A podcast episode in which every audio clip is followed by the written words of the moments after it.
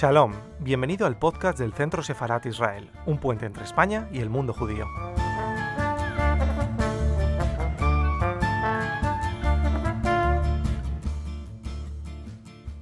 Uh, my name is David Ben Arosh. Uh, I'm an uh, Israeli Spanish artist. I moved to Spain a year and a half ago. Um, actually, my family came. Uh, f- I come from a, a Spanish uh, uh, family. Um, my father born uh, like Sephardic family. Uh, my father born in uh, Tangier, while it was an international city. Um, my mother born in Arcila, while it was under the Spanish protectorate of Morocco. And in my in my house, they they speak uh, um, Spanish as a as a mother tongue, but they didn't speak with me and with my brothers in, in Spanish. So this is um, some kind of uh, of, uh, of things that, that that that I have like inside of my uh, my identity also because I hear Spanish in, in my house. It, it also something that can be very natural because all the works that I do, I do it as a practice, and it means that uh, that um I'm making some things like without the the the idea in putting them in some place. So I did most most of the work I, I did for um, many um, many reasons, not not only in the hotel context. Um, maybe uh, the maybe except of the of the weight, but uh, but but for me it was uh, it was a challenge, like uh, to see my sculptures in relationship to other objects because. Uh, because painting is framed, for example, when it framed, it uh, outside of the context, and, and when the sculpture, like uh, um, lay or uh, lay on on the bed or on the desk and, and so on, so they have also the contextual of the of the object it, itself. So it's a it's a something, and, and also like my sculpt my sculpture. Um, I'm more used to see them in a gallery space or in the museum space when, when they have their own voice. And here you can see the relationship between the, the things. And, and yeah, I'm, I'm also cur- curious to see the, that relationship and how it goes. I work mainly in, in sculpture. Uh, the sculpture that I make uh, reflects my uh, interest in uh, uh, process, uh, in uh, material experimentation, in body, gravity um, and more um, physical aspects of material. Um, improvisation and playfulness is also an important important part of my work. Um, I used to to um, make my work in order to to explore the gravity and, and the stabilization of material and the sculpture as a result. Um, I'm uh, I'm curious about uh, the power that I impose and the and the nature of the material. Um, it can range from. I have a lot of uh, inspiration, and uh, it can range from uh, um, something very, very basic, like uh, to walk on the streets and and to see how the grass grown from the sidewalk um, it can be like to walk in some road and to see how a puddle of mind of mud uh, changed the road itself to somewhere else. Um, I think that every mark that we see outside that changes something, it it's something that uh, that relevant to me as an inspiration, and in some way, I like to see the the victory of the material of, uh, on the human plan. Um, also, like inspiration can be something that uh, that maybe you ex- you exp- you you have an experience of it. Like uh, for example, um, a few years ago, I went to a, a artist residency in uh, Joshua Tree, California. It's a residency of artist Andrea Zittel. And uh, there we, we were like a group of students uh, that basically lived in the in the desert of, of Joshua Tree. Um, and we lived inside the work of uh, of the artist of Andrea Zittel. She make like pods that you that you live inside, like small pods that in in a human body scale.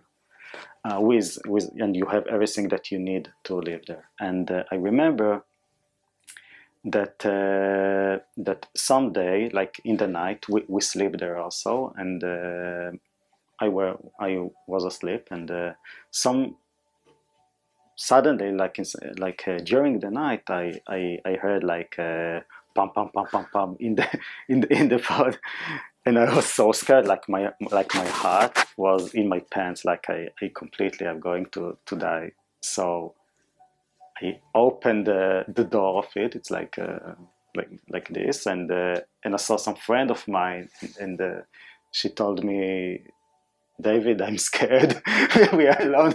We are alone in the desert, and and and and. Uh, and I started to talk to her and uh, and and and relax her and in that moment like that I, I lived in the desert inside a, an artwork of some artist, um, great artist, and the the sound of the metal, and open the door, and and then to to see her and, and to talk with her, that was for me all that all that sequence like like an inspiration, also in a sense of uh, approach like uh, of things. I have uh, many uh, influences.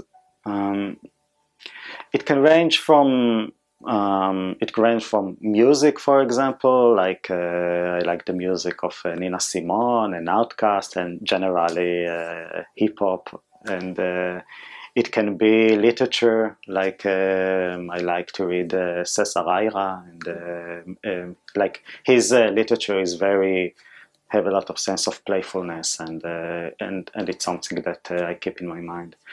Um, it can be from uh, a conversation, like uh, I remember that uh, I were a student at the Bezalel Academy of Art in uh, in Tel Aviv. So during my my MFA, we have a visit of um, decorator uh, Yasmil uh, Raymond from the Museum of Modern Art in New York, and uh, she were uh, in one of my uh, like during my final show, but she also visited my uh, my my first year exhibition, and I remember that we had a very good conversation and uh, and in one point in that conversation she she talked about one of my work uh, one of my small uh, work like uh, floor piece like she pointed it and uh, she she started to speak about it and also about the process and also she had like uh, references. And uh, and it was a moment that that I that, that, I remember as, as a, as a conversation that after years I can say that it very it influenced me um, it can be also uh, a meeting, like uh, an artistic meeting. Um, well, when I came here, um, I I didn't knew uh, like uh, uh, people in Spain, and uh, I met artist Jonathan Hammer. that I were he is the director of Villa Bergerie. It's a it's an artist residency that I I also um, I participated in Aragon, and uh, his uh, his personality, his uh, uh, uh, generosity, and his artistic influence um, were were very. Um, it's influenced me, and and also his uh, he, and also in the sense of uh, of the the biography like his biography um, it's something that I feel uh, connected to. Um, and uh, a part of all of, of, this, it can be like, uh, well, like in art, I have many many influences. Of course, I'm not uh, I'm not uh, extend about uh, every uh, uh, influence. But if if to say some for for that uh, conversation, maybe I will mention. Um, artists that that process is a main core of their work. So um, I will mention Eva Hesse, um, that she is important artist to me that uh, also uh, in the sense of uh, she was a pioneer in in her time and uh, and uh, her work with uh, with latex and rubber and and also the intimacy in, in her work. Um, it's something that that I'm very influenced by. Um, also after I read her diaries, I were extremely in love with with also with her personality because it's not something that is it's very common to to get inside uh, the personality and uh, and uh, and also her story like uh, she she a Jewish immigrant in in a, she were a Jewish immigrant uh, uh, from Germany to Netherlands to to New York and uh, to take all, all that roots uh, it was uh, very influenced me. Um, also, the the art of uh, Richard Tuttle, uh, American artist, uh, I'm, I'm influenced by. Um, I like, or I'm influenced by by by his his work with daily materials like paper and cardboard and string and you can see how you can get to a very um, high poetics with something very simple and uh, and and that moment it's one it's like one kind of the moments that uh, that I may, that I remember I born and raised in Israel so I lived in um, in um, inside the Jewish culture so for me the Jewish it's something like invisible. And uh, I think um, when I um, when I moved to live, the, I lived in several places and uh, outside of Israel, and uh, I think it was the time that uh, that uh, I feel like what is what is to be uh, a Jewish or it's like a lot of aspects, yeah, immigrant, Jewish, and a, a, lot of links and, and roots.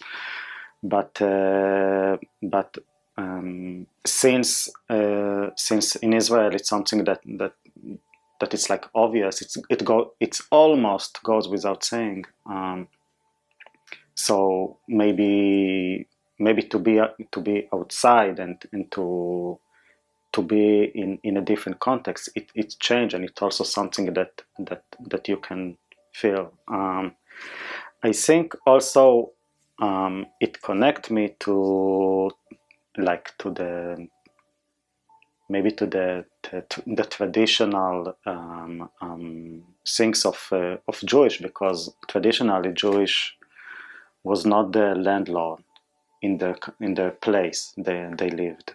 And uh, like I came from a different context. And to me it um, it's it's a something like uh, like they were not owners and this is what what I also feel that that some like uh, some weight maybe is is is going from other way to another way. And uh, when I'm when I'm outside I maybe feel like more um, the humbleness of this um, maybe um, like more um, modest in, in, a, in a modest way. Um, and I think it's also so, something that uh, that reflects in my art, um, like that kind of, of sense.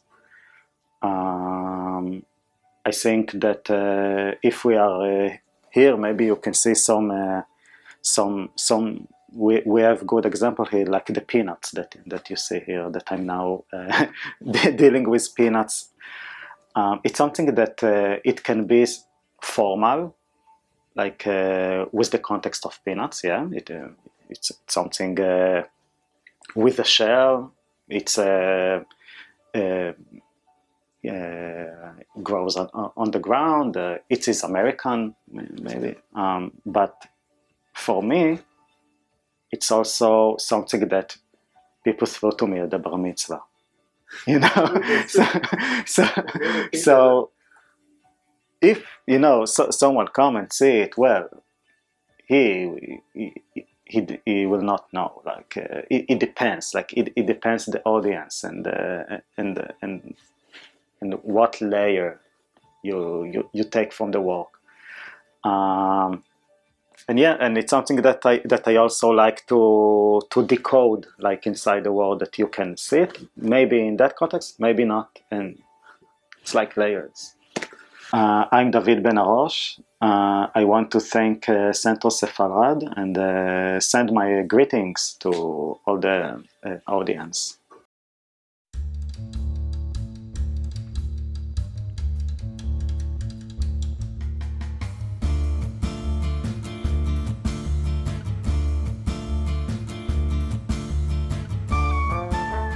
Gracias por escucharnos. Recuerda que también nos puedes seguir a través de Instagram, Facebook y Twitter con el usuario arroba Centro Israel o si lo prefieres en nuestra página web www.sefarat-israel.es.